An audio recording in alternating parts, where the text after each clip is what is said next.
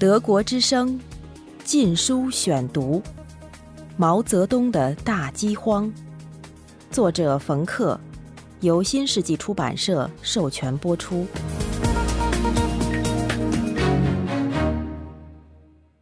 第十一节：冲昏头脑。毛泽东推动哄骗和胁迫他的同事们上了大跃进的船。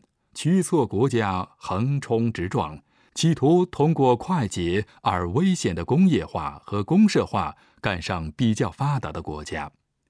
对经济发展步伐心存疑虑的领导人已被公开革职和羞辱，批评大跃进的人已被恐怖的漩涡冲走。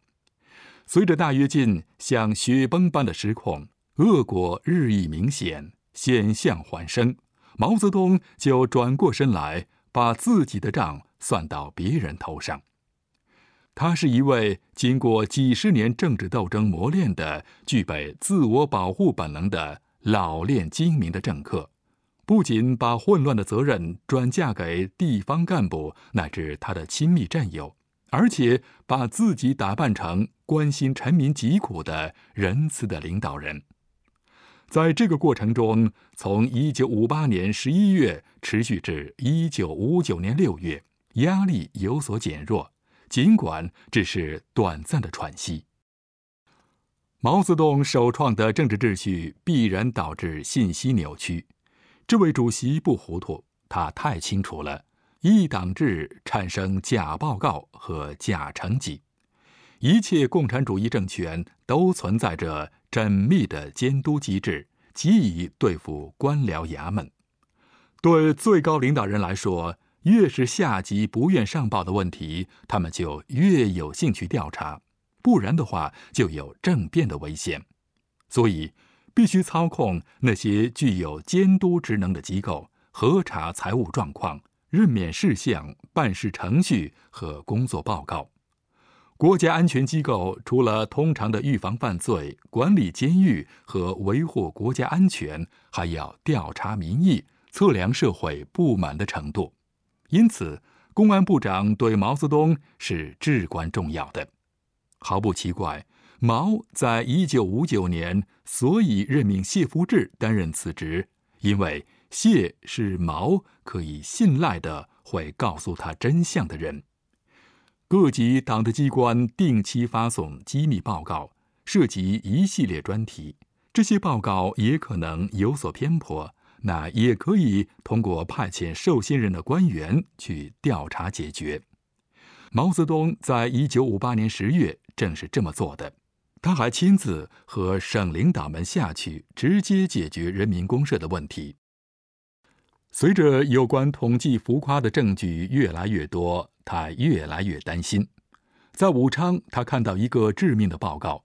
他的亲密战友王任重说，他的省份最多可以生产二百二十亿斤的粮食，而不是预计的六百亿斤。毛的信心受到严重打击，非常沮丧。广东省省委书记赵子阳送来一条救生索。他在一九五九年一月向省委第一书记陶铸的报告中透露，许多公社存在着满产私分现象，有个县查出七千万斤粮食被隐瞒。赵沿着这条线索引起反瞒粮运动，发现了二十亿斤多粮食。陶铸赞扬了这份报告，把它送给毛。接着，激进的曾希圣领导下的安徽省也传来消息。目前，农村的所谓粮食问题，不是缺粮问题，也不是国家征购任务过重的问题，而是思想问题，特别是基层干部的思想问题。这份报告分析，生产队长们有四个担心：即公社不会让他们留足口粮，其他队可能满产少报，隐藏一部分收获。如果春天出现饥荒，那么多余的粮食可能被没收。如果他们如实上报粮食产量，配额会加重。毛泽东立即批转这些报告，表示公社大队长、小队长满产私分粮食一事情况严重，造成人心不安，影响扩大基层干部的共产主义品德，对春耕和一九五九年大跃进的积极性影响人民公社的巩固，在全国是一个普遍存在的问题，必须立即解决。毛泽东把自己打扮成一个关心群众疾苦的仁慈的君主，共产风亦在农村刮起来了。他说。由于过分热心的干部在公社化上走得太远，随意以人民公社的名义征用资产和劳动力，村民们已开始隐藏粮食。在一九五九年三月，毛泽东甚至为农民为了避免粮食采购而采取的策略表示钦佩，威胁说：“如果党不改变做法，他就要和农民站在一起了。”我现在是支持保守主义，我站在右派这一方面，我反对平均主义和左倾冒险主义。我现在代表五亿农民和一千多万基层干部说话，搞右倾机会主义。我坚持右倾机会主义，非坚持不可。你们如果不一起同我右倾，那么我一个人右倾到底，一直到开除党籍。右倾这个词只有毛泽东可以轻率的使用，对别人来说意味着政治死刑。他俨然是个敢说真话的独行侠。至于被他指责的地方干部，百分之五应该被清除，不一定每个人都枪毙。几个月后，毛泽东悄悄将名额增加到百分之十。毛泽东也没放过他的同事，似乎这位万岁爷是被亲密顾问们误导了。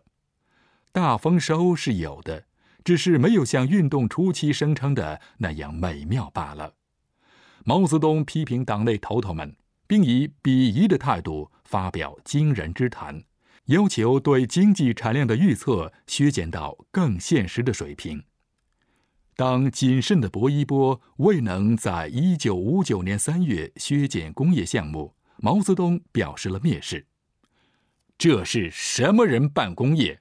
是大少爷。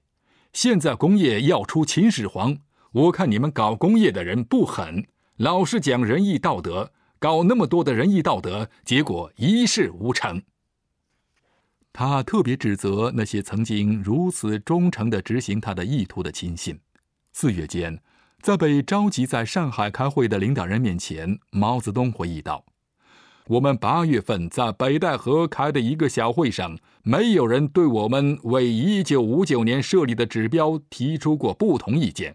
当时我主要忙于炮击金门，人民公社不是我负责的，那是谭震林的事，他在负责，我只写了几行字。”德国之声。禁书选读。关于人民公社的决议，毛泽东说：“别人写的意见不是我的意见，我看了这个东西，我不懂，只是一个模模糊糊的印象。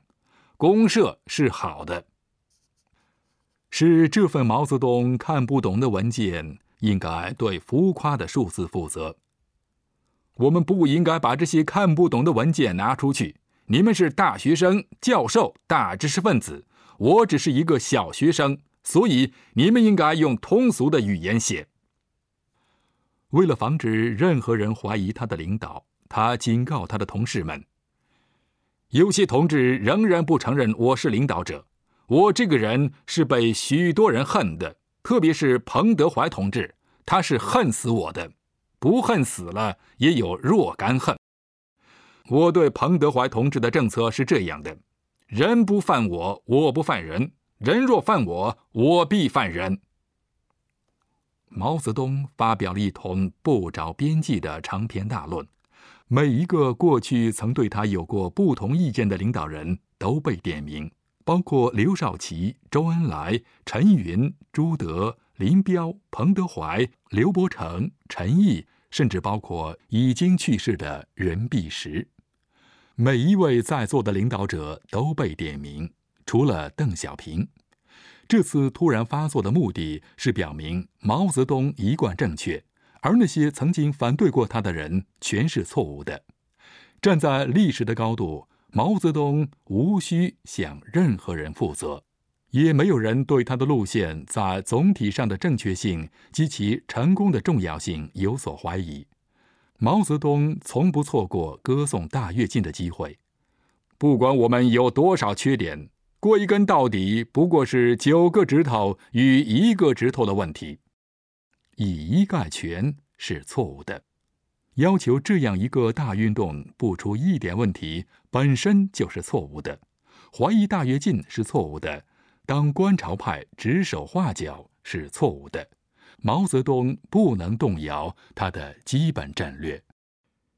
一九五九年上半年，深耕密植，继续加码。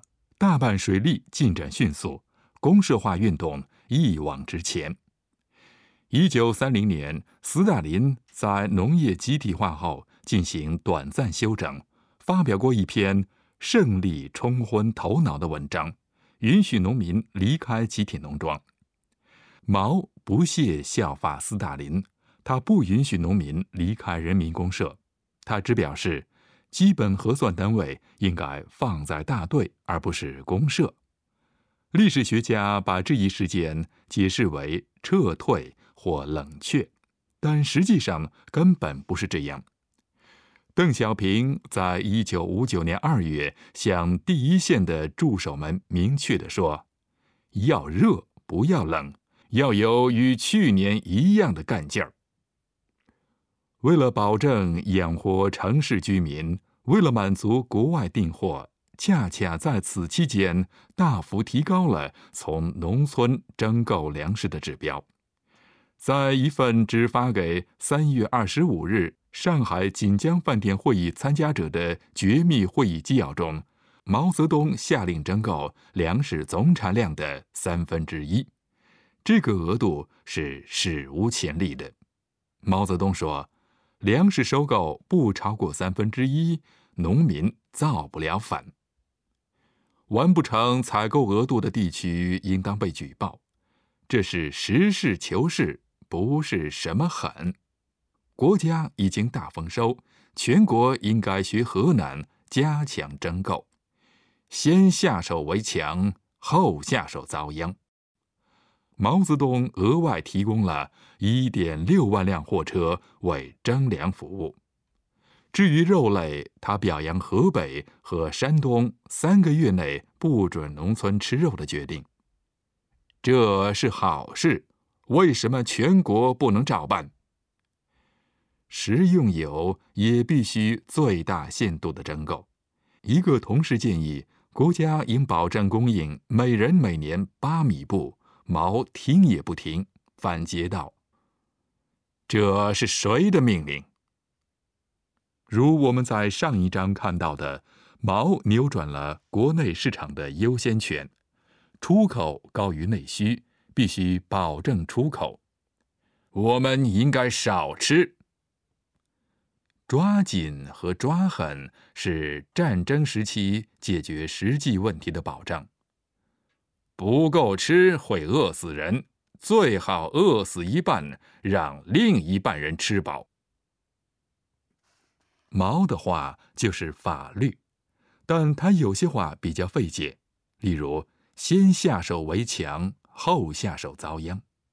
谭震林在一九五九年六月的一次关于采购的电话会议上做了说明，他解释说。在农民开始吃新粮之前，就必须把国家需要的粮食征购到手。速度是至关重要的，因为国家和农民在争夺粮食。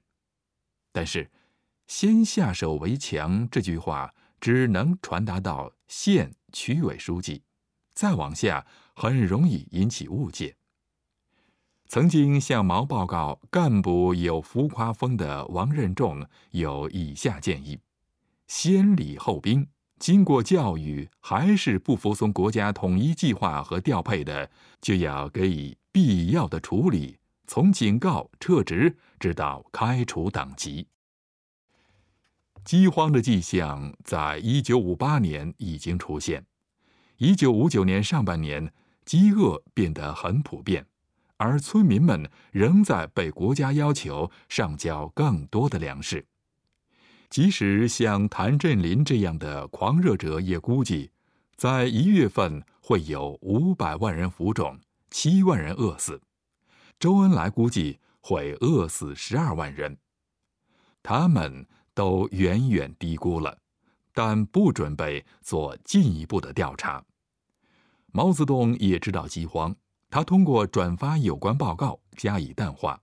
他转发的报告说，严重地区的村民已经获得了足够的粮食，在模范省河南，每人每天高达半公斤。地方干部被来自北京的相互矛盾的信号搞得莫名其妙。不知道如何应付，毛泽东在上海大发脾气，使高层的领导人们为之震惊。这是将要发生重大事情的预兆。德国之声《禁书选读》：毛泽东的大饥荒，作者冯克，由新世纪出版社授权播出。